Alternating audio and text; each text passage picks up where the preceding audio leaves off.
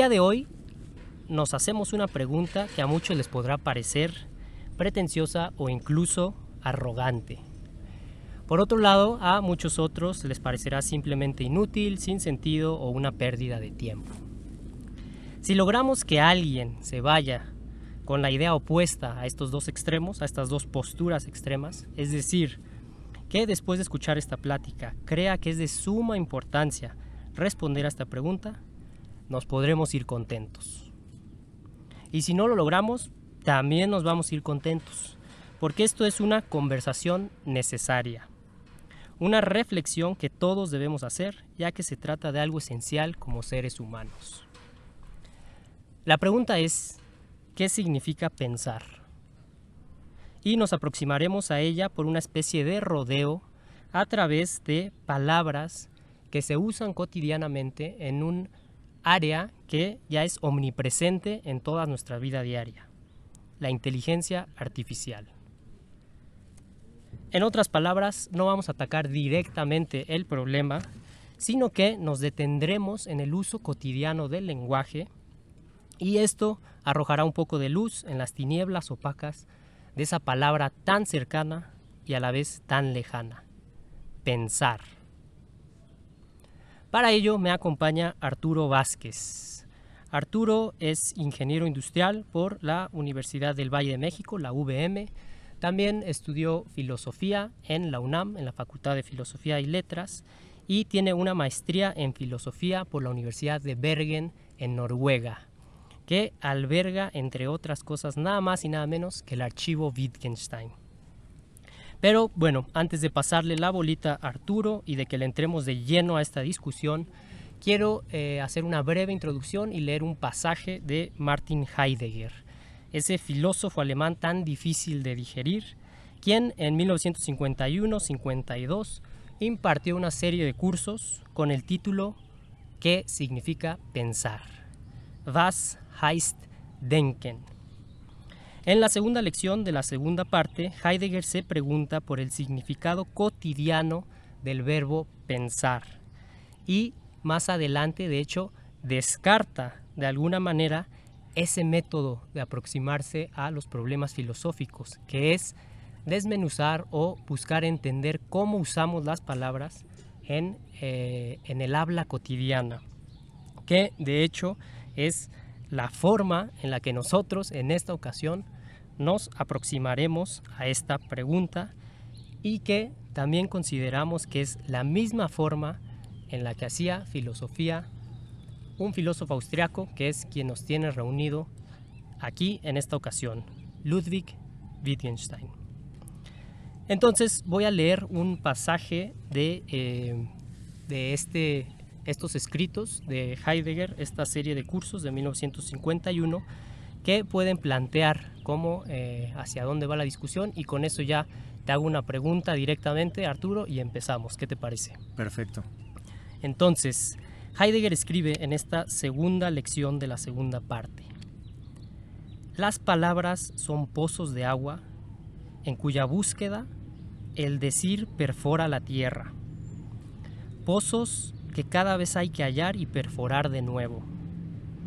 Fáciles de cegar, pero que en ocasiones van brotando también donde menos se espera.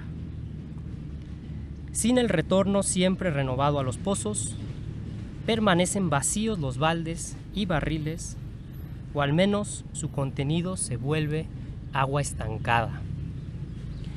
¿Qué veo yo aquí en esta eh, cita de Heidegger? Vamos a esperar a que pase un coche.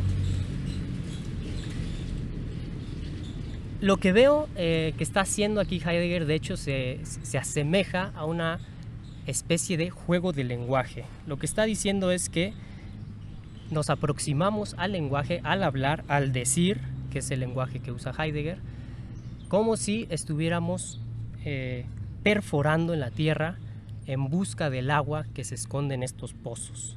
Y este es un juego que siempre cambia y al que siempre nos tenemos que adaptar de alguna manera.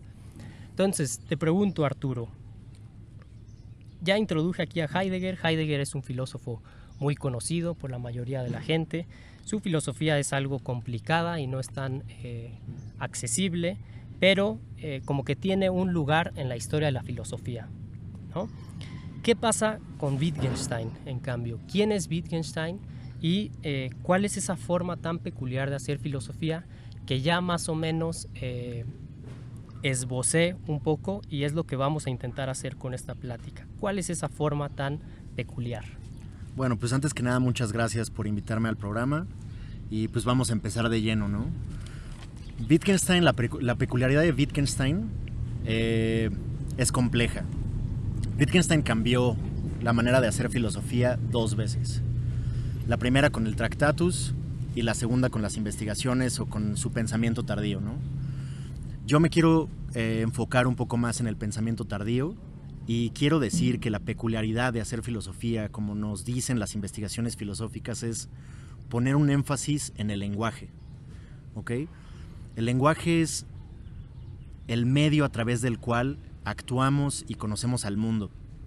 Entonces, si entendemos cómo funciona y cómo está estructurado el lenguaje, eh, nosotros vamos a adquirir una visión un poco más completa de qué son las cosas. Nosotros hacemos cosas con el lenguaje, operamos, entonces el lenguaje nos dice directamente qué son las cosas. Ok, y alguien que, no sabe de, filosofía, que no lo estudió en la universidad, eh, ¿cómo le explicas o cómo le haces ver la diferencia entre Wittgenstein? Porque ya comentaste esto del lenguaje, pero por ejemplo Heidegger también destaca la importancia del lenguaje. Sí. ¿Cuál es la diferencia? Alguien así que no conoce de filosofía, ¿cuál es la particularidad de Wittgenstein? Ok, hablando de Heidegger, no soy un experto, pero Heidegger pone un énfasis crucial en la, ontología de las cosas, ¿no? Y como tú dices, eh, Heidegger también pone un énfasis en el lenguaje, pero es un poco diferente a lo que hace Wittgenstein. El pasaje que leíste ahorita creo que los conecta muy bien porque ambos autores, eh, según mi, mi lectura, dirían que el lenguaje es un recurso crucial para entender el ser mismo de las cosas. Wittgenstein no se pregunta por las cosas como tal, como lo hace Heidegger. Wittgenstein más bien quiere entender cómo funciona el lenguaje, este medio universal de entendimiento y de el medio de nuestra cultura, de nuestra organización política, de nuestra tecnología, de nuestra ciencia, etc. Entonces yo creo que esa es más o menos la diferencia, pero ambos autores ponen un énfasis crucial en el lenguaje. Ok, entonces Wittgenstein simplemente en las, bueno, en su segunda época eh, se enfoca en cómo usamos las palabras y qué es lo que las palabras nos dicen y de hecho lo descubrimos en el, en el uso cotidiano, en el uso normal, ¿no? A diferencia de otros filósofos como eh, Heidegger, que sí busca eh, profundizar en la esencia de las cosas e incluso en ese sentido hasta inventan términos, que es algo que Wittgenstein estaría totalmente eh, en desacuerdo, ¿no? Exacto. No inventemos términos. Sí. Hay que ver las palabras que conocemos, cómo las usamos. En su uso natural. Exacto. Exacto. Cómo opera el lenguaje de facto, ¿no?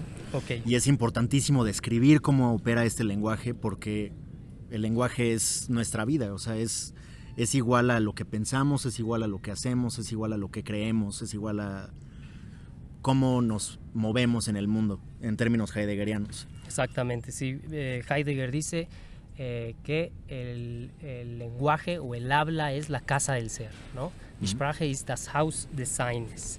Entonces, vamos a entrarle directo, porque como ya les anuncié al principio, pues esto va a ser una especie de rodeo en torno a esa pregunta, que de hecho ni siquiera la vamos a formular directamente, que qué significa pensar, sino más bien analizaremos eh, cómo usamos ciertas palabras en esto de la inteligencia artificial, que es algo que vivimos y experimentamos todos los días y está tan presente que de hecho ya no somos capaces como de distanciarnos un poco y reflexionar sobre esto.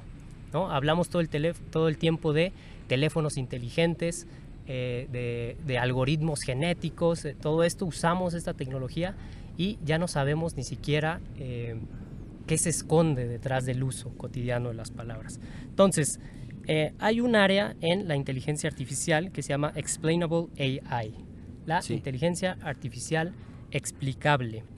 ¿Qué es lo que dice a grandes rasgos esta, esta como corriente dentro de la inteligencia artificial? Que todo proceso ya sea de una máquina, eh, un algoritmo, un, programa, lo que sea, eh, debe ser entendible para una mente humana, para un ser humano. Sí. Que eso se opone a otra eh, idea que es esta como de la inteligencia artificial como una especie de caja negra. Es decir, el ser humano introduce eh, insumos, como se dice en inglés, inputs, que pueden ser eh, datos, ciertas instrucciones, información, y de repente esta inteligencia artificial, llamémoslo así por ahora, te da unos resultados que no sabemos de dónde salieron, ¿no? Pasan por una caja negra. Entonces, Explainable AI dice, esto no puede ser así, debemos de entender cómo es que eh, un programa o una máquina llega a tomar una decisión o llega a ciertos resultados. Entonces, la primera pregunta es, ¿a qué nos referimos o eh, qué queremos decir cuando decimos que una máquina toma una decisión? Ok. Eh, es una pregunta compleja y si lo abordamos este, desde Wittgenstein creo que es crucial hacer una distinción. Eh, quien principalmente toma una decisión o la situación paradigmática de tomar decisiones apunta a un ser humano. Nosotros hablamos de decisiones teniendo en mente o presuponiendo las acciones de un ser humano. Una decisión en este sentido está conectado, o bueno, el concepto de decisión está lógicamente conectado con el concepto de razón. Y como una máquina opera, la máquina obedece las leyes de la física. Entonces, la decisión de la máquina, en este sentido, estaría conectado no con el concepto de razón, sino con el concepto de causas. Si uno no introduce los datos a la máquina, la máquina no podría dar una respuesta. Es un proceso un poco más mecánico, por así decirlo. Pero como tú dices, eh, hay ya algoritmos que en el lenguaje cotidiano de la ciencia es posible hablar de decisiones. Lo que Wittgenstein diría, según yo, es que este concepto de decisión es un uso secundario del concepto de decisión, porque la situación paradigmática o el uso primario está conectado con seres humanos. Ok, entonces introduces ahí eh, dos conceptos que me parecen importantes. La eh, que es situación paradigmática. Ajá. La situación paradigmática es como eh, este evento, o no sé cómo definirlo todavía, pero lo que tomamos como ejemplo para eh, usar las palabras, ¿no? y por otro lado, el uso secundario, dijiste. Sí. ¿no? Entonces, a partir del ejemplo paradigmático, se da el uso primario de las palabras. Entonces, si decimos a alguien Juanito o María, los vemos y patea una pelota, podemos decir eh, sin dudarlo que tomó la decisión de patear la pelota. Exactamente. Uso primario. Uso secundario, en cambio, es el que eh, cuando nos referimos a máquinas o programas. Y ahí te va eh, una pregunta entonces. imaginemos estas plumas con las que se permite el paso a un estacionamiento. Si hay una persona que está levantando la pluma, un policía, pues es, eh, no nos queda la mayor duda de que es el policía el que tomó la decisión y a nadie se le ocurriría decir que la pluma tomó la decisión de levantarse y darle paso a los coches. Exactamente, porque bueno, como funciona la pluma es más, eh, es la manera de operar de esta pluma automática es mucho más mecánica que ciertos algoritmos que hemos visto ahorita que juegan ajedrez, por ejemplo, o que, que analizan eh, millones de datos para detectar enfermedades, por ejemplo cáncer o ciertos patrones de enfermedades, como por ejemplo cáncer, ¿no? Ok, pero entonces ahí va la pregunta, ¿solo es una diferencia de, cantidad o de escala? Porque, a ver, sigamos este ejemplo de la pluma. Eh, ¿Qué pasa cuando la pluma si es meramente automática en el sentido de que ya no hay una persona detrás y tiene un sensor, llega el coche y la pluma eh, se levanta y le da paso a estos coches? Ya no está la persona, ¿podemos decir eh, que, está tomando una decisión o todavía no? Déjame responderte con otra pregunta al estilo Wittgenstein. ¿Qué o cuáles serían las circunstancias en las que decir que una pluma automática toma una decisión, eh, o bueno, perdón, cuáles serían las circunstancias que tendrían que ocurrir para que digamos en lenguaje natural que una pluma automática toma una decisión? se empieza a escuchar un poco raro, ¿no? Porque la pluma es meramente automática. Ella toma un input, como acabas de decir, si está ese input se abre, si no está ese input no, no reacciona. Y no hay espacio para error, ¿no? O el espacio para error es mínimo. Eh, con, algoritmos más, con algoritmos más complicados, esta pregunta acerca de tomar decisiones es un poco más compleja, ¿no? Se pueden responder de las dos maneras, tal vez no hablaríamos así en lenguaje natural, pero sí en ciencia, ¿no? Eh, sí en, en ciertos juegos de lenguaje más establecidos que, tienen, que son independientes de cómo funciona el lenguaje natural, ¿no? Entonces la pregunta deja de ser obvia, o bueno, la respuesta a la pregunta deja de ser obvia en estas situaciones. Ok, entonces en ciencia sí podríamos decirlo, pero se me ocurrió ahorita en este momento eh, una situación en la que alguien, eh, usando lenguaje natural, podría decir que eh, se toma una decisión, que una máquina toma una decisión. Imaginemos que ya no solo es la pluma, sino ponemos una especie de robot, que incluso le ponemos un rostro y eh, su brazo es la pluma. ¿no? Entonces llega el coche y eh, no es solo un sensor, o sea, suponemos que tiene un sensor, pero eh, el robot te habla y te dice, te hace una pregunta, ¿no? ¿A qué vienes? Y dependiendo de la respuesta que tú das, porque ya sabemos que, por ejemplo, Alexa y todos estos dispositivos ya pueden establecer, entre comillas, una especie de conversación, dependiendo de tu respuesta, el robot te da paso o eh, evita que tú entres al estacionamiento. Ahí sí ya podríamos estar hablando de que toma una decisión. Eh, primero que nada, déjame decir que desde Wittgenstein no todo está eh, respondido, ¿no? Hay muchísimas preguntas abiertas en inteligencia artificial porque nuestro lenguaje está cambiando. Y en este sentido, yo podría decir que sí, ¿no? en ciertas circunstancias podríamos decir que un robot humanizado eh, con rasgos este, humanos, eh, con una voz humana, etcétera, con movimientos un poco más naturales, podríamos hablar de un robot tomando una decisión definitivamente. Tal vez no, tal vez si nos concentramos en el funcionamiento del robot, tal vez no es una decisión en sentido humano, eh, como tal, primario, en ese sentido, como tú dijiste, ejemplar, pero sí pero el concepto de decisión ya, juega un papel importante en, la operación del robot. Entonces, lo que yo diría es que con la inteligencia artificial desde Wittgenstein, nuestro lenguaje se está expandiendo y está abarcando acciones o, movimientos o operaciones de robots y de algoritmos. Ándale, eso me gusta. Eh, dices que nuestro lenguaje se está expandiendo. Entonces, en ese sentido, eh, ahorita lo que hicimos es eh, partimos tal vez del ejemplo paradigmático que son los humanos y eh, intentamos subir ¿no? como de niveles para decir cuándo podemos decir que un robot toma decisiones. Pero ahora, el, este proceso es de ida y vuelta, es decir, las palabras si las empezamos a usar de cierta manera, es decir, si le podemos atribuir a robots, a máquinas, la toma de decisiones, qué pasa con, eh, con esa palabra, que es la misma decisión, cuando la usamos para eh, describir una acción humana. Claro. ¿no? Eh, ¿Ves algo ahí en, en, Wittgenstein o tú en lo personal? ¿Cómo cambia el uso de, de las palabras una vez que un uso secundario se empieza como a generalizar? Cuando un uso secundario se empieza a volver ya primario, ¿no? Podríamos decirlo. Sí, este, más que nada, o antes de responderte a la pregunta, quisiera eh, decir que esto trae ya nuevos problemas, ¿no? Por ejemplo, eh, derechos, ¿no? O sea, hablando, no sé nada acerca de, leyes y derecho, ¿no? Pero eh, si atribuimos humanidad o decisiones, razonamiento, pensar a robots en 100 años, la pregunta acerca de si los derechos tienen, perdón, si los robots tienen cierto tipo de derechos empieza a hacer sentido, ¿no?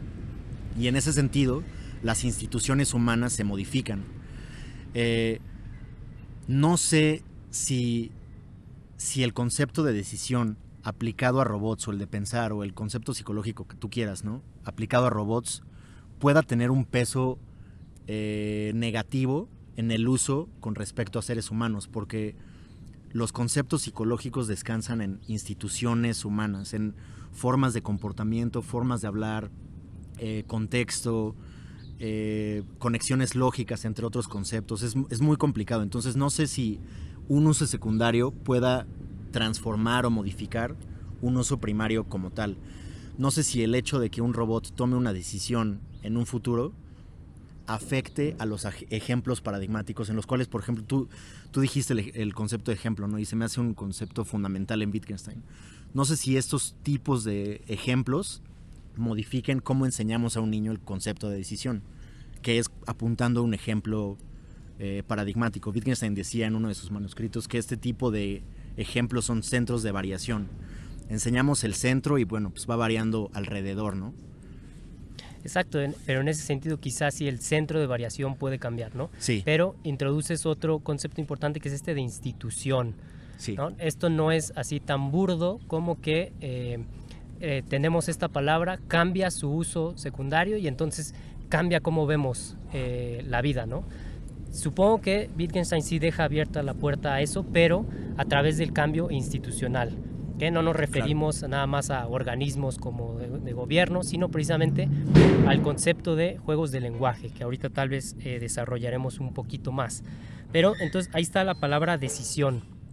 ¿no? Ya vimos eh, cómo sí podemos extender su uso para hablar de robots. Y ahora mencionaste esto de derechos y me vino a la mente eh, los animales. O incluso esta discusión que estamos teniendo sobre derechos de robots, hace 100 años era impensable. ¿no? Es decir, la institución, ¿no? el, juego de lenguaje, todo esto, eh, era totalmente diferente, que ni siquiera eh, tal vez cabía la posibilidad de estarse preguntando por derechos de robots. Pero animales, la concepción que tenemos de los animales ha cambiado a lo largo del tiempo. Y por ejemplo, Descartes, pues justo decía que los animales eran máquinas. Exacto, autómatas. Autómatas. Entonces no existía la posibilidad de derechos. ¿Qué es lo que eh, vemos en la posmodernidad? Que la gente eh, ha detectado ciertas, eh, bueno, que esto desde Aristóteles, ¿no? Él decía que las inteligencias hay de muchos tipos, ¿no? Vegetativa, la sensitiva, que es la animal, y la racional. Pero vemos que un animal sufre, ¿no? Vemos que un animal siente, vemos que un animal expresa algunas cosas que nosotros llamamos eh, humanas, ciertos sentimientos como tristeza, etc. Y eso es lo que nos ha hecho eh, preguntarnos si los animales eh, debemos atribuirles derechos, por ejemplo. ¿no? Pero a partir del ejemplo paradigmático de los humanos, empezamos a extender estos usos hacia los animales. Este es un, lo que acabas de decir es un ejemplo fundamental que utilicé en la tesis para defender esta idea de que el lenguaje cambia, que no todo está escrito ya, y sí, este, quisiera yo nada más subrayar el hecho de que hace 100 años no tenía ningún sentido hablar de que, eh, por ejemplo, una vaca, lo que sea, sufría, ¿no? Y ahorita todo lo que estamos viendo es eh, un ejemplo fundamental acerca de cómo el lenguaje cambia, cómo nuestras formas de representación, cómo nuestras formas de, de representarnos la realidad son eh, no son estáticas, ¿no? Fluctúan y eso es, importantísimo. Exacto, va, cambiando conforme va cambiando. Eh, por un lado, o bueno, eh, no hay un antes y un después quizá, ¿no? En el uso de las palabras con Wittgenstein, sino que está el juego del lenguaje y no es que alguien decidió arbitrariamente cambiarlo, o tampoco es que cambia nuestra visión del mundo si cambiamos las palabras, ¿no? Es Exacto, sí, o sea, es un poco más orgánico, no tiene que ver con voluntad, ¿no? O sea, el lenguaje es arbitrario en un sentido, en el, eh, en el sentido, por ejemplo, en el que podríamos usar otro término en lugar de, un término en lugar de otro, pero no es arbitrario en un sentido súper fuerte, que es que el lenguaje está en el que el lenguaje está conectado directamente cómo vivimos, ¿no? Con nuestra forma de vida, en términos de Heidegger, como yo lo había dicho, con nuestra manera de ser en el mundo. Exacto, es, incluso algunos dicen como un órgano con el que, eh, bueno, sería el órgano principal humano con el que nos desenvolvemos en el mundo, ¿no? Pero, a ver, repasamos la palabra decisión, ¿qué te parece si vamos subiendo un poco, ampliando el, área hasta que lleguemos al concepto principal que queremos discutir? Eh, todo esto de, la inteligencia artificial entra, bueno, estos procesos eh, relativamente sencillos, entran dentro de lo que se conoce como machine learning, aprendizaje de máquina. Entonces aquí aparece otra palabra ahí interesante. Con máquina no tenemos problemas, con aprendizaje quizá sí. ¿Qué pasa? ¿Cómo ves tú esto de eh, si le podemos atribuir a un programa o a una máquina este proceso que llamamos aprendizaje?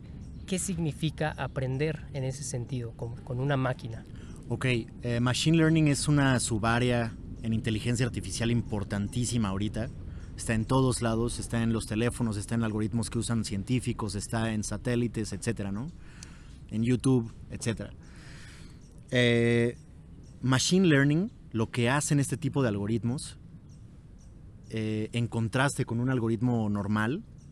Bueno, y antes, a ver, perdón que te interrumpa, ¿qué, es, ¿qué es un algoritmo? Así lo podemos expresar de manera sencilla, ¿qué es un algoritmo? Sí, imagínense que un algoritmo normal, en el sentido ordinario de la palabra, es ordenar eh, una serie de nombres en Excel. Hay una serie de pasos para hacerlo, los pasos están bien determinados, tenemos eh, una fase inicial y tenemos una fase final, que sería ya la lista ordenada. En lugar de hacer esto, el algoritmo o los algoritmos de Machine Learning toman miles, miles, millones de datos tal vez, los analizan con base en un modelo matemático y dan una respuesta. O sea, podemos decir que aprenden un algoritmo. No hay una respuesta eh, no, o sea, no, no, no, operan con base en deducción, sino eh, con base en probabilidad. Con base en probabilidad. Y entonces un algoritmo es una serie de pasos. Sí.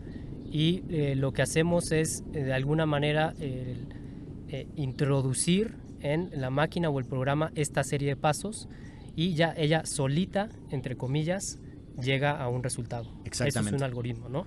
¿Y eso puede ser llamado aprendizaje entonces? Sí, eh, sí y no. ¿no? Eh, no. no. es obvia la respuesta, pero según yo, desde Wittgenstein, lo que podríamos decir es, en un sentido primario, si nosotros nos, nos enfocamos en cómo aprenden los niños, los colores, etcétera, tal vez no, ¿no? Porque hace falta este aspecto subjetivo, este, este aspecto humano en el aprendizaje, ¿no? Y sí podemos hablar de aprendizaje porque la máquina eh, da respuestas correctas. Esa sería una, la respuesta rápida, ¿no? O sea, por ejemplo, si tú en una plataforma de videos escuchas eh, cierto tipo de bandas, el algoritmo de este cierto tipo de videos, el, algoritmo de este programa te va a recomendar una banda relacionada, ¿no? Y en ese sentido podríamos decir que el algoritmo aprende que a ti te gusta el punk o lo que sea. Ok, pero eh, quizá verlo desde el punto de vista de la corrección del, resultado, eh, creo que ahí podríamos meter, por ejemplo, las calculadoras, ¿no? A ver, ¿qué pasa con la calculadora? De la calculadora creo que eh, nadie diría que aprende, ¿no? al menos las sencillas. Sí. ¿Qué pasa? metes los números, y te da un resultado correcto. Exacto. Eh, ¿Cómo lo hacemos? ¿Qué, ¿Qué, dispositivo se puede complicar un poco más para decir que aprende? El teléfono. ¿no? El teléfono te sugiere cosas. Exactamente. ¿no? Por ejemplo, el, eh, Google es, el, es, lo básico. Eh, tú nada más pones dos letras y te empieza a aventar propuestas, ¿no? Con base en lo que ya has escrito. Ajá, ok. Con base en lo que ya hay. Exactamente. Entonces, eh, en ese sentido, eh, un, algoritmo o un programa o una máquina puede aprender algo que no se le haya presentado de alguna manera? No en Machine Learning, o no que yo sepa. O sea, Machine Learning necesita datos. Si no hay datos, no hay aprendizaje. Entonces, con base en miles de datos, la máquina la procesa otra vez eh, con base en un modelo matemático y da una respuesta. Entonces, si tú no, si tú abres una cuenta en Google y esperas a que Google te recomiende cosas sin haber eh, hecho clic en nada, en ningún video, no va a haber una recomendación. Okay. Con base en lo que tú has metido a Google, Google te recomienda cosas. Ok, entonces ya que echas a andar de alguna manera esto, eh, ya se puede hablar de aprendizaje, pero eso nos hace preguntarnos eh, sobre los humanos también, ¿no? ¿Qué pasa con el desarrollo de los, de los seres humanos? Cuando nace alguien, eh, supuestamente no tiene nada de eh, información y de datos. Podríamos decir que si dejáramos a un ser humano ahí y nunca le enseñamos nada, ¿no aprendería absolutamente nada? La pregunta es compleja, pero eh, un humano aislado, ya han habido casos, eh, no formaría parte de nuestras instituciones, no, no tiene un marco conceptual, ¿no? En dónde moverse.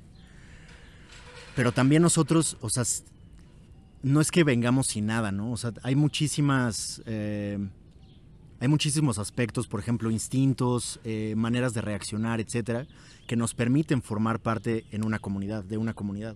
Entonces, cuando nosotros nos están enseñando las palabras, por ejemplo, mamá y papá, es con base en repetición, es con base en entrenamiento. Nos dice alguien que es eh, un usuario del lenguaje natural cómo usar las palabras, hay una guía, entonces, entonces hay un contexto, ¿no? Mucho más grande eh, en el cual opera el concepto de aprendizaje con, relación a seres humanos que con relación a máquinas. Ok. O sea, el, concepto de aprendizaje en seres humanos es muchísimo más amplio, al menos ahorita, eh, que el que machine learning, ¿no? Ok. Y entonces dices que eh, de alguna manera sí podemos decir que algunos algoritmos y algunas máquinas aprenden y de otra no. Es decir, todavía no podemos atribuirle todo ese contexto que tú dices, todas esas instituciones, todo eso eh, eh, humano a las máquinas. Pero ¿qué pasa? Eh, y esto sí, Wittgenstein creo que se hace la pregunta de los procesos internos. O sea, nosotros cuando vemos a una, a una persona, aunque no esté diciendo nada, aunque no esté actuando, suponemos o damos por sentado que hay, hay una especie de vida mental, ¿no? Sí. ¿Qué pasa con, las máquinas? Las máquinas eh, también tienen esta como abstracción, es decir, si nosotros vemos un robot, sabemos que por dentro hay ciertos procesos, ¿no? Eh, ¿Cuál es la relación entre eh, los robots que suponemos que son, que tienen un chip o tienen corrientes eléctricas, etcétera, y los procesos internos de los humanos? Ok. primero que nada, la inteligencia artificial cuando nace, más o menos en los 50, toma muchísimas cosas de ciencia cognitiva, de neurofisiología, de lógica. Entonces, sí hay una relación, o sea, los científicos eh, que trabajan en inteligencia artificial sí tratan de tomar eh, aspectos acerca de cómo funciona el cerebro para aplicarlo a ciertos algoritmos, ¿no? Eh, pero en Wittgenstein, lo interno como tal no juega un papel fundamental en cómo opera el lenguaje, porque lógicamente puede pasar cualquier cosa dentro de un ser humano, dentro del pensamiento de un ser humano, y el lenguaje natural operar distinto. Ok, entonces ahí te va, me vino a la mente esta, eh, yo referencia que muchos conocerán de la cultura pop. La, eh, es una novela de Philip K. Dick de ciencia ficción, que es eh, Blade Runner, bueno, así le llamaron a la película. ¿no? Entonces tú estás diciendo que Wittgenstein em, no le da, bueno, ¿cómo decirlo? No se mete en el rollo de los procesos internos de las personas. Wittgenstein es crítico con la idea de proceso interno. Por ejemplo, eh, cuando está analizando el concepto de entender, de entendimiento, Wittgenstein es escéptico con buena parte de la tradición filosófica que afirma que entender es un proceso mental. Lo que Wittgenstein hace es describir el uso eh, o la estructura del uso del concepto de entender. Entonces, cuando Wittgenstein describe todo es, toda esta complejidad acerca de cómo funciona el concepto de entender, se da cuenta o nos enseña en las investigaciones que lo, que, lo interno no juega un, un papel eh, en el uso del concepto de, entendimiento. Entonces ahí serían diferentes. Por ejemplo, lo que yo defiendo en la tesis es que en Machine Learning sí tiene sentido hablar de un proceso interno de las máquinas, pero en aprendizaje humano no. Porque el aprendizaje humano descansa sobre una institución muy muy compleja, sobre una forma de vida muy compleja y la mentalidad del ser humano, o sea, lo que pasa dentro de la mente del ser humano, no es describible. Okay. No forma parte del juego del lenguaje. No es describible. ¿Y qué pasa eh, siguiendo este ejemplo de Blade Runner? El, el, protagonista lo que hace es detectar eh, cuando se trata de un androide y cuando de una persona. Entonces, si no nos fijamos en los procesos internos y eh, existe un androide que físicamente ya es tal cual un humano e incluso participa de juegos de lenguaje humanos, Sí. Es decir, tiene ya la capacidad de, de hablar muy desarrollada, ¿cómo podemos distinguir entre un androide y una persona? Eh, ¿Wittgenstein eh, pro- propondría alguna forma de hacerlo o simplemente diría no importa? Eh, no estoy seguro, o sea, no, no hay una respuesta eh, a, todas, a todos los, los problemas ¿no? que trae la inteligencia artificial, pero Wittgenstein yo creo que pondría muchísimo énfasis en lo imponderable, ¿no? O sea, decir que lo interno de una persona no juega, no juega un rol o no juega un papel en, en el juego del lenguaje, de cómo funcionan las palabras, no es decir, evidentemente, que, que no tenemos nada en nuestra mentalidad, ¿no? O sea, hay una complejidad masiva en el concepto de mente de un ser humano, ¿no? Ok, entonces ahí introduces este término de lo imponderable, Sí, que eh, quizá eh, también para que, para que la gente se pueda ubicar un poco, podemos eh, presentar el contraejemplo de una eh, forma de pensar, una corriente filosófica que sí desacreditaba lo imponderable, ¿no? que podría ser quizá el, el- positivismo, ¿no? No sé si, si también el positivismo lógico, pero si tú dices que hay cosas imponderables, pero esas no tienen valor, es decir, lo único que importa son nuestras acciones y lo que podemos medir ¿no? a través de nuestra definición, que de hecho puede ser muy reducida de lo que es científico, pues eh, descartas todo este mundo eh, que de hecho eh, Wittgenstein, al menos en el Tractatus, yo creo que sí dice que lo imponderable, no usa esa palabra, eh, usa otros términos como lo místico, lo inexpresable, pero él dice eso es lo más importante, de hecho, en los seres humanos, ¿no? Eh, ¿Cómo ves tú esta... eh, tú sí dirías que Wittgenstein no es un positivista? exacto. O sea, hay una crítica muy fuerte a Wittgenstein que yo creo que eh, está mal justificada, en donde se dice que Wittgenstein es un, eh, perdón, behaviorist. Ajá, un, eh, que tiene que ver con comportamiento, ¿no? Pero como conductista, conductista, exactamente, Exacto. perdón. Porque bueno, hay gente que dice que lo único que tenemos que hacer es describir cómo funciona el lenguaje y que todo lo demás, que todo lo interno a una persona, sus miedos, etcétera, sus creencias, sus etcétera, etcétera, etcétera, es pasa a segundo término, ¿no? Y yo creo que está equivocada esta crítica. Wittgenstein no habla mucho acerca de esto en su obra tardía, pero le da una importancia crucial. O sea, el hecho de que nosotros, de que nuestro énfasis principal sea la descripción del uso del lenguaje, no significa que el lenguaje refleje absolutamente todo, en, eh, metafísicamente, ¿no? Eh, hay muchísimas cosas que no son describibles. Por ejemplo, si ves a alguien eh, sentado en un parque haciendo nada, es imposible o, no pertenece estructuralmente al juego del lenguaje describir si está pensando, si está triste, si está pensativo, si está pensando en cualquier otra cosa. No, no forma parte, ¿no? O sea, nosotros no hay manera de saber, no hay manera de determinar. Y eso no es una falla en el lenguaje. Es solamente cómo opera el lenguaje, cómo está estructurado. Ok, entonces lo, imponderable está ahí y eh, lo podemos eh, igualar a lo inexpresable en Wittgenstein, es decir, mm. eh, algo que no podamos expresar con palabras es necesariamente imponderable o, o, al revés. Lo imponderable por definición no se puede expresar con palabras o cómo, cuál es la relación de Wittgenstein con esto, lo inexpresable y lo imponderable. Yo creo que, ok, conectando más o menos el Tractatus con las investigaciones, por ejemplo, eh, es difícil, pero se me ocurre eh, una experiencia religiosa, ¿no? Una exper experiencia estética. No hay una, no tenemos nosotros un, eh, el mecanismo para describir qué significa concretamente tener una experiencia religiosa o estética, viendo un cuadro que es increíble, ¿no? Ok. Esto se escapa al lenguaje, pero sin embargo, decir que es inexpresable es una manera de describir el fenómeno, ¿no? Exacto. Es indescriptible también. Decir que es indescriptible también es una manera de describir, lo entendemos, ¿no? O sea, sabemos más o menos qué significa, a pesar de que no hacemos nuestra la experiencia muchas veces, ¿no?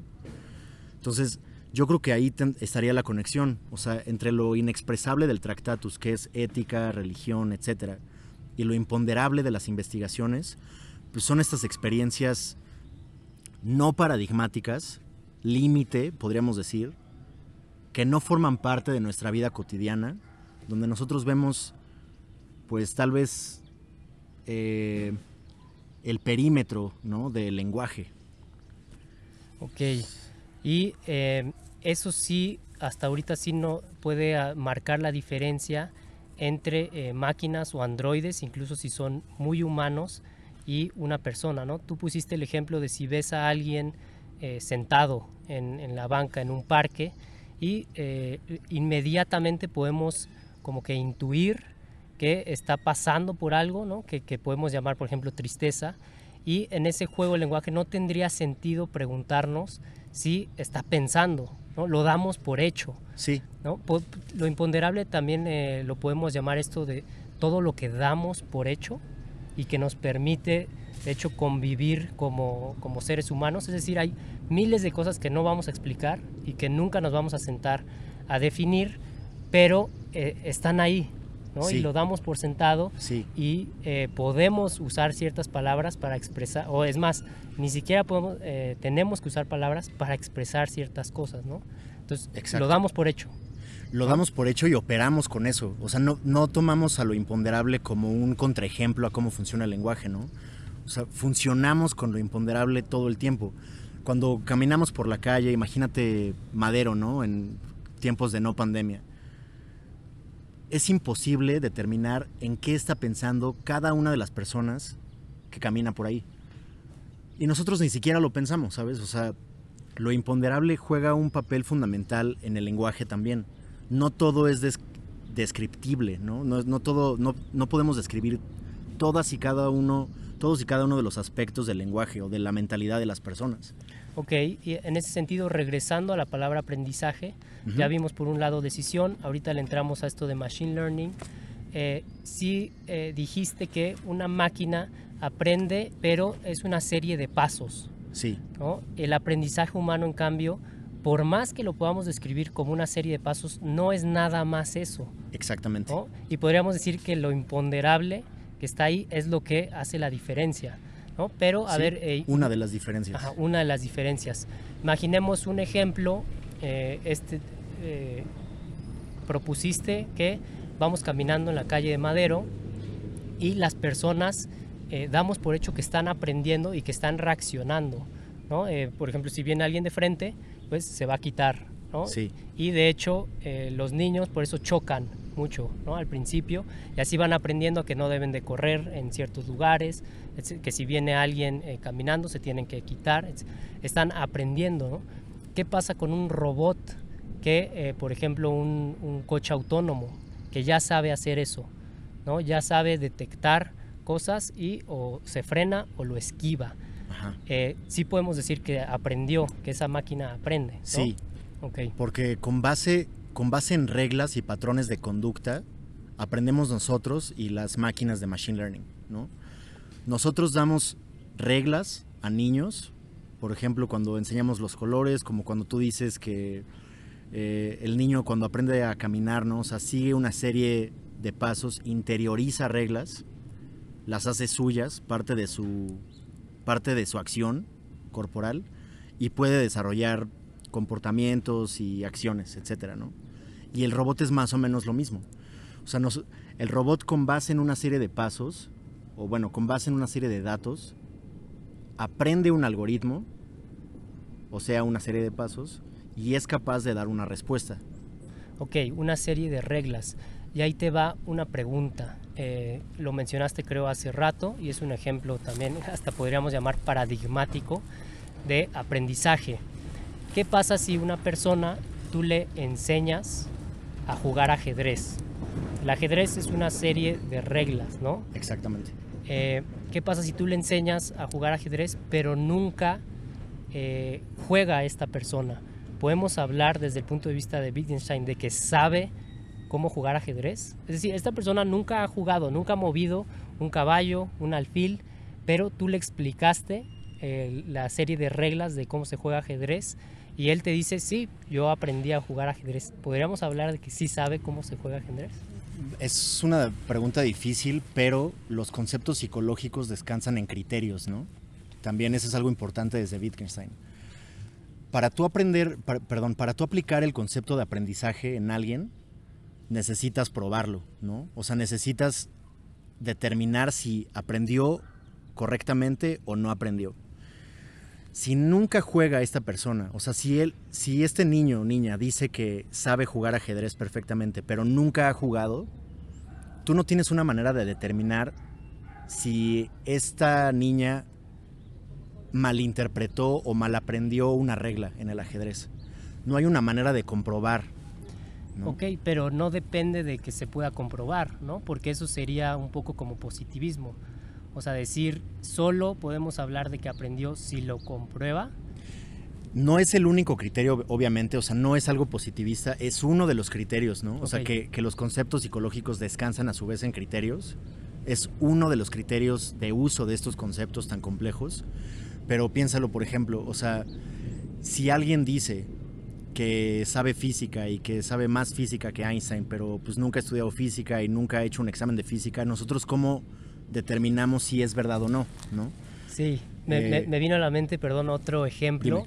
Yo te digo que yo sé hablar 60 idiomas. Exactamente. Yo sé hablar eh, chino, ¿no? mandarín, em, bueno, inglés, puede que sí me creas, ¿no? Pero alemán, finlandés, ruso, eslovaco.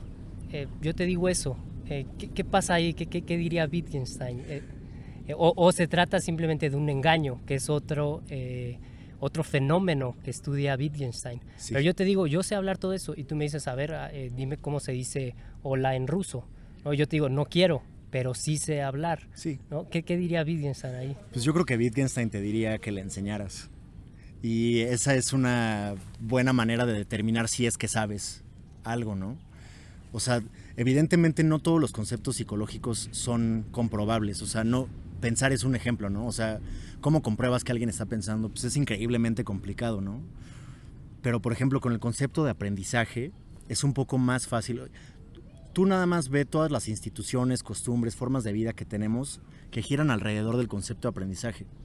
Tenemos escuelas de idiomas, primarias, secundarias, universidades, eh, centros de investigación, eh, es increíble todo lo que viene atrás de este concepto. Entonces, y estas instituciones a su vez funcionan con exámenes, con repetición, con instrucción, con guías, etcétera, ¿no? O sea, es algo muy complicado. Eh, si tú, por ejemplo, si tú viviste en Estados Unidos, si tú regresando a Estados Unidos me dices que sabes hablar inglés, pero no quieres hablar inglés, yo te creería, porque es algo natural, ¿no? O sea, el concepto de aprendizaje funciona también de esa manera. Si alguien vive seis años de su vida en un país, pues es natural que esta persona sepa algo al menos ¿no? de, este lenguaje, que haya aprendido. Pero si me dices que sabes eh, mandarín, por ejemplo, y no lo compruebas, o sea, si no tienes el contexto que avala o que justifica tu, tu expresión yo sé mandarín, tal vez sea un poco más complicado creerte. Ok, entonces hay todo algo eh, eh, que, rodea a, nuestras palabras, es decir, no es nada más proposiciones sueltas. Si yo digo, yo hablo mandarín, pues tú eh, no, vas a verificar nada más si es verdadero o falso, como si fuera una proposición lógica, sino vas a analizar, a ver, vivió en China, o tomó tantos años de, mandarín, etcétera. Está interesado en la literatura, este, en mandarín, etc. O sea, hay, una serie de cosas que pueden nutrir esa expresión. ¿Y, crees tú que una máquina eh, podamos meterle una cantidad eh, tan grande de datos y de información que pueda empezar a tomar decisiones casi humanas? Es decir, que tenga todo este como contexto. Esa es una discusión ahorita, creo que más en filosofía que en ciencia, y a lo que se apunta es llegar a esta inteligencia artificial general, ¿no? O, inteligencia artificial fuerte, también se le dice. Lo- hay gente que piensa que con el poder necesario, o sea, con un CPU, memoria RAM, etcétera, enorme, los algoritmos o, o una serie de algoritmos este, muy muy fuertes que procesen muchos tipos de información, pues tal vez podríamos tener una máquina que actúe como un ser humano. Es increíblemente difícil porque el lenguaje opera de una manera sumamente compleja y este tipo de cosas, por ejemplo, no se han logrado en ciencia. O sea, no hay un, no se le ha logrado enseñar un lenguaje natural a una máquina. Ok, lenguaje natural. Y eso me lleva tal vez a la siguiente pregunta, que es tal vez eh, la última. ¿no? Ya vimos eh, si las máquinas pueden tomar decisiones, dijimos que de cierta manera sí. Ya vimos que eh, también podemos decir que aprenden de cierta manera, ¿no? a partir del ejemplo paradigmático que es el humano. Y ahora, eh, ¿qué pasa entonces con este término general que abarca eh, al, al machine learning, el aprendizaje máquina, que es inteligencia artificial? Ajá. Con artificial eh, también podríamos ahí desarrollarlo un poco y jugar con el concepto, pero ahorita entremos al de inteligencia.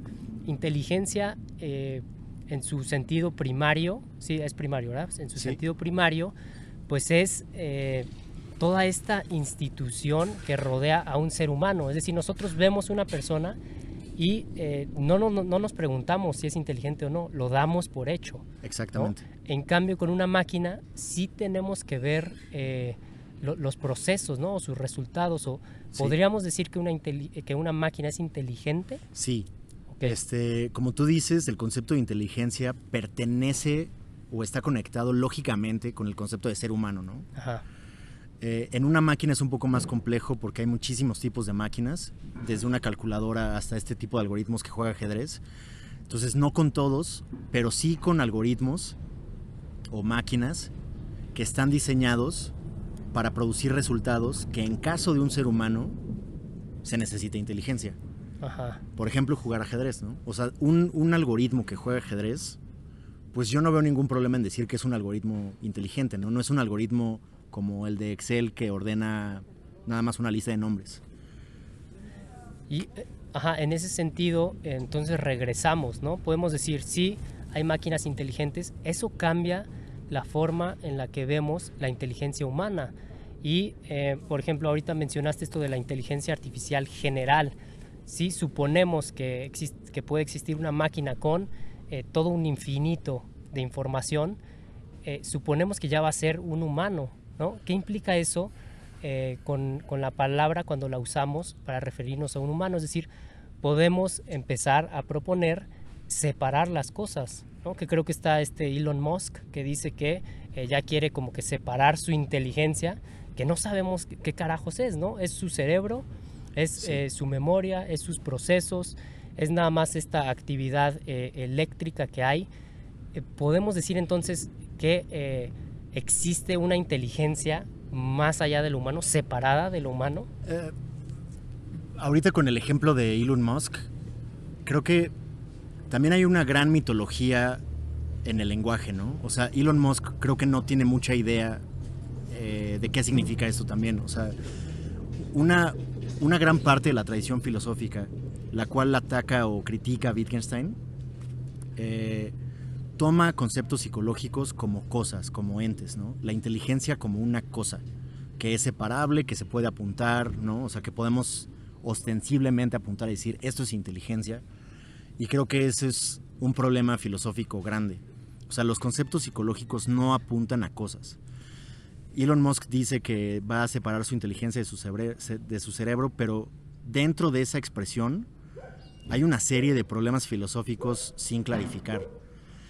Entonces, no sé si sea lógicamente posible, ¿no? Po- podríamos decir Separar que... la inteligencia de, de nuestro cuerpo, no Exacto, sé. podríamos decir eh, que Elon Musk está cometiendo un error y tal vez eh, le está atribuyendo un sentido secundario a inteligencia, que sí se puede atribuir a máquinas, Sí. él eh, lo está regresando hacia el humano y entonces dice, Exacto. la inteligencia humana eh, sí consiste eh, en parte en una serie de pasos y unos procesos ¿no? que te dan resultados.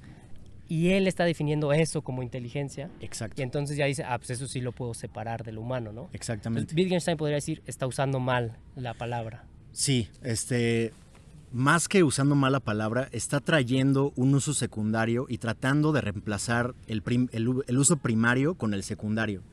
Y, y como dijimos, o como dijiste muy bien hace ratito, el lenguaje en un aspecto muy fuerte, pues no es arbitrario, ¿no? O sea, Elon Musk no puede decidir qué es inteligencia. Inteligencia es un concepto del lenguaje natural que tiene un uso, obviamente este uso cambia, claro, pero tiene un uso más o menos estable y con base en este uso nosotros podemos decir que una máquina es inteligente, pero no al revés. Como Hegel diría, como Aristóteles diría, incluso tal vez como Marx diría, nosotros empezamos por lo dado, ¿no? O sea, creo que Marx dijo, nosotros explicamos a- al simio con base en el humano y no al revés. O sea, nosotros partimos de nuestra humanidad para describir al mundo y no, no al revés, ¿no? Porque bueno, tal vez esto sea ya un poco más complejo, pero lo que Elon Musk está haciendo al momento de, de decir que es posible separar la inteligencia de su cuerpo, etcétera, es presuponer el concepto de aprendizaje que él ya aprendió.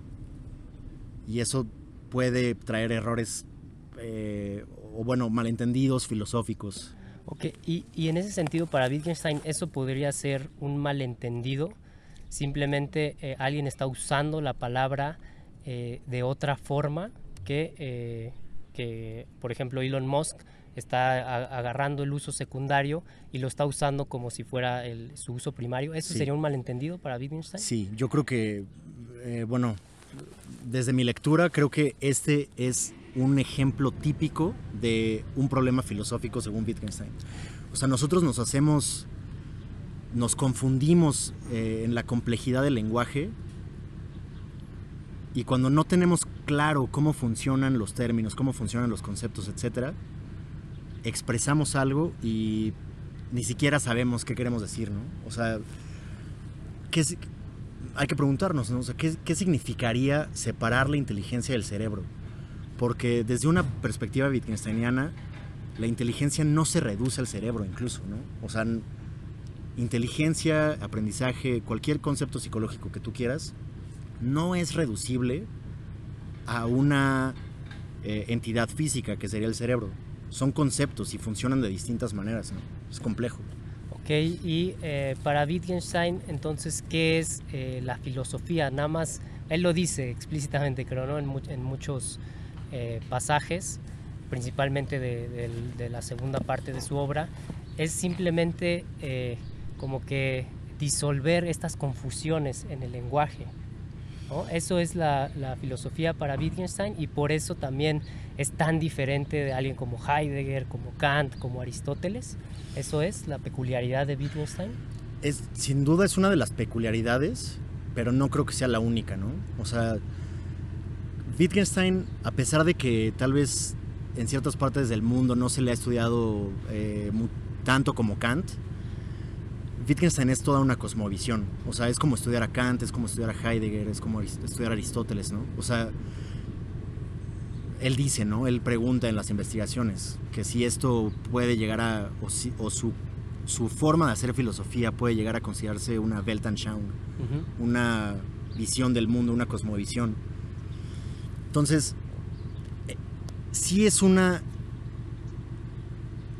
de- sí es uno de los objetivos tratar de disolver problemas filosóficos, pero los problemas filosóficos son tan parte del lenguaje que no hay un fin, ¿no? O sea, la metafísica forma parte de nuestro lenguaje y yo creo que en esto yo creo que conecta un poco tanto con Kant como con Heidegger. Ahorita que mencionaste esto de metafísica, me vino a la mente, ya también hablamos de lo imponderable. ¿Qué pasa eh, con las preguntas que podemos llamar como existenciales o las preguntas últimas que tradicionalmente la filosofía se encargaba como de resolver? eh, algunos dicen Wittgenstein simplemente las deja de lado. ¿Tú crees eso? O sea, eh, eh, por ejemplo, ¿qué hacemos aquí? ¿no? ¿Cuál es el sentido de nuestra vida? Wittgenstein diría, ¿es una confusión del lenguaje o sí tiene sentido estarnos preguntando estas cosas? Es, por ejemplo, ese tipo de preguntas pertenece al, lenguaje de suyo, ¿no? Eh, Wittgenstein fue alguien muy cuidadoso con lo que escribió, con lo que publicó. Entonces, en las investigaciones filosóficas no hay nada de esto. Pero en otros diarios, etcétera, por ejemplo, hay una, no, sé si esté traducido al español, pero en Culture and Value, puedes tú ver algunos acercamientos de Wittgenstein a, eh, estas preguntas, ¿no? Son preguntas fundamentales sin lugar a dudas, ¿no? Pero yo creo que el método de Wittgenstein, el método filosófico de Wittgenstein, desde él es un poco difícil, ¿no? Eh, extraer una respuesta eh, binaria eh, acerca de este tipo de preguntas. Exacto, pero tal vez en la filosofía de Wittgenstein el método, es decir, la forma y lo que se busca, pues están eh, entrelazados de manera como esencial, ¿no? Sí. O sea, por eso creo que él, dice que eh, su filosofía es como una especie de terapia. Sí. ¿no? No estás buscando llegar a una eh, serie de respuestas, como dices, binarias o en una oración, sino que en el proceso este como de arrojar luz sobre cómo usamos las palabras, incluso en preguntas existenciales, ya está la finalidad, tal vez, ¿no? Exactamente. O sea, yo creo que Wittgenstein no buscaría una respuesta a la pregunta por el significado de la vida, sino con su metodología Wittgenstein trataría de tratar o de, sí, o sea, de hacer un tratamiento de este tipo de preguntas, ¿no? O sea, entenderlas, entender qué significa, entender el alcance, ¿no? Los límites. Es un poco más como sí, eh, analizar el uso de los conceptos en lugar de sacar una respuesta. A la manera de la ciencia, ¿no? Por ejemplo. Exacto, a la manera de la ciencia o de la filosofía como se, eh, se venía practicando usualmente, etcétera, ¿no? Entonces, en ese sentido, Wittgenstein sí como que se separa, ¿no? Sí, sí. inaugura algo eh, nuevo. ¿Qué te parece si vamos redondeando? Ya cerramos con una pregunta, ya vimos entonces decisión, ya vimos aprendizaje, vimos inteligencia, que sí se lo podemos atribuir de cierta manera a las máquinas. Eh, ¿Por qué no entonces me, comentas, eh, eh, si quieres desde tu punto de vista personal o si has encontrado desde Wittgenstein algo que, que, pudiéramos decir sobre el peligro que entraña la inteligencia artificial, la tecnología? Es decir, ¿ves tú la posibilidad de que máquinas o programas o lo que sea sustituyan a los seres humanos. Es decir, si podemos decir que son inteligencias, que aprenden, que toman decisiones, ¿existe el peligro de que nos sustituyan? Eh, sí. Eh, tal vez no, o tal vez no ahorita, ¿no? Tal vez no hoy por hoy como la ciencia ficción lo retrata, pero ya, ya pasa, ¿no? O sea, Ahora los ajedrecistas profesionales usan algoritmos para aprender ajedrez y para descubrir nuevas jugadas, ¿no? O sea, ya, ya hay eh, instancias en donde las máquinas dictan cómo se hacen las cosas. ¿Te fijas? Ahí hay como una inversión, podríamos llamarle, ¿no? Sí. Eh, la inteligencia artificial surgió, eh, como comentaste, se basaban en conceptos psicológicos, en procesos mentales humanos, etcétera y con eso le enseñaban a un programita a jugar ajedrez. Exacto. Pero ahora es al revés, ¿no? Tienes un programa que eh, sabe eh, cómo jugar ajedrez y las personas entonces eh, extraen ideas de este programa y aprenden a partir de la máquina, ¿no? Sí. podríamos hablar en un futuro de máquinas que crean máquinas, máquinas que les enseñan a máquinas y eh, cómo se llama esto singularity no creo en, ah, ciencia ficción y todo eso. Ese momento en el que la singularidad ajá, la singularidad en la que ya no va a haber una mente humana detrás y las máquinas se independizan de cierta manera. Lo, ves posible eso yo no lo veo tan posible hoy por hoy pero no hay nada escrito. El lenguaje eh, los, las formas de vida humanas se modifican no entonces bueno eh, Está abierto, evidentemente. Yo lo veo improbable, sinceramente, pero está abierto. Claro que existe esa posibilidad. No es contradictorio pensar en que una máquina haga otra máquina. Eh, hablando de los peligros de la inteligencia artificial, desde Wittgenstein también es un poco difícil hablar de esto. No hay algo concreto, no hay una respuesta concreta. Pero pues recordemos que Wittgenstein vivió dos guerras mundiales, ¿no? O sea, la, idea de tecnología implica la idea de mal uso.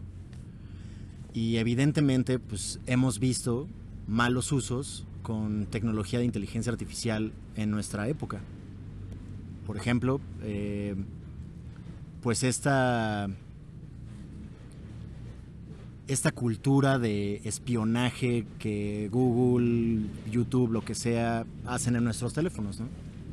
Esta cultura de datos, de vender datos personales a otras empresas. O sea, ¿Qué te parece entonces si ahora sí ya cerramos con esto que, eh, que creo que puede eh, plantear una reflexión para los que nos están escuchando y de cierta manera eh, toda la, la discusión apuntó hacia allá. Entonces una palabra importante que no, que no tocamos es responsabilidad.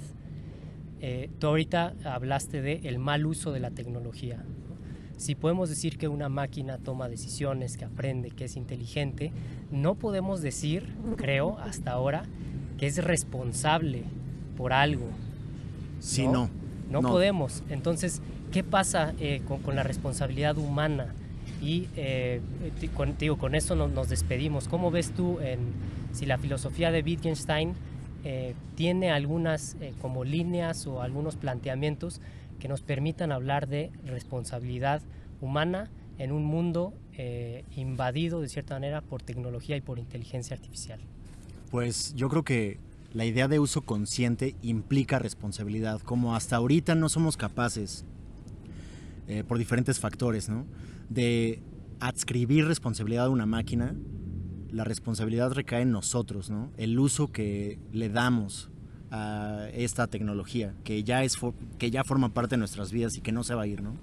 ¿Y no ves tú una tendencia eh, quizá hasta de gente malvada que eh, quiera desarrollar precisamente her- herramientas o eh, instrumentos tecnológicos con inteligencia artificial y justo con esta idea de que esos no son responsables, pero él está detrás, esta persona está detrás y quiera desarrollar tecnología para eliminar responsabilidad humana?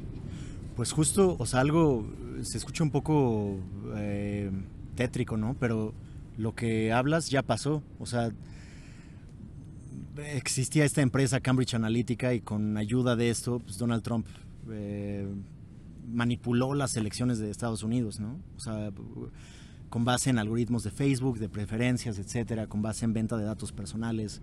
Entonces ya ha pasado.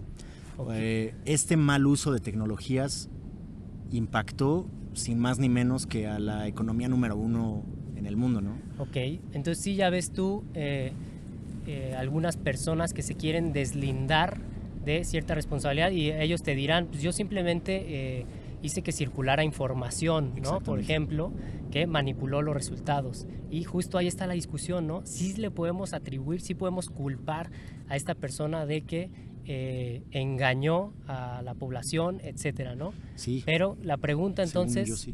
la pregunta creo que es responsabilidad. Sí. ¿no? y esa no la podremos eh, resolver tan fácilmente y por ahora sí no podemos decir que eh, una máquina es responsable, ¿no?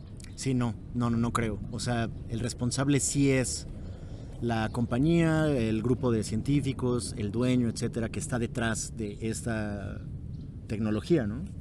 Y lo que a nosotros nos queda, como bien dices, es un uso responsable, empezar a pensar qué compartimos en redes sociales, eh, qué datos le vamos a dar a Google, a Facebook o lo que sea, eh, ser más cuidadosos, tratar de tratar de usar otro tipo de tecnologías que no descansan en la venta de nuestros datos personales, por ejemplo, tecnologías encriptadas, a mí se me hace una buena idea.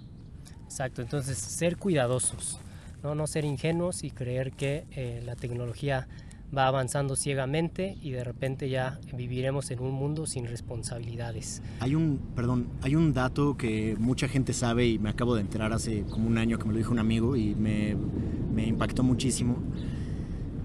La mercancía más cara hoy por hoy, más que el petróleo, eh, son los datos personales. O sea, los datos personales se venden más caro que el petróleo. Y el petróleo era la mercancía más cara hace algunos años. Entonces, pues sí vivimos en una, una realidad diferente y cada vez va a estar más presente y bueno, creo que eh, uso implica responsabilidad. Perfecto, con eso nos despedimos. Entonces, uso implica responsabilidad. Gracias Arturo por estar aquí. Muchas gracias, eh, mi amigo Terán. Fue todo un placer. A los que nos están escuchando, aprovecho para decirles que esta es la eh, primera entrega de una serie de conversaciones necesarias, que es un nuevo formato que estamos eh, echando a andar aquí en Mínimo Necesario, en el que nos juntaremos con personas que tengan cosas interesantes que decir sobre prácticamente cualquier tema de relevancia cultural, política y todo con este, em, este enfoque de eh, diálogo.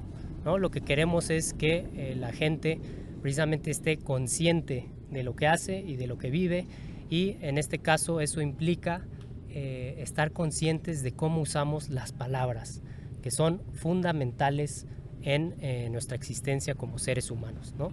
Seamos conscientes de cómo usamos las palabras, qué nos dicen las palabras y eh, eso nos abrirá también la ventana a ver la posible, el posible mal uso de las mismas palabras.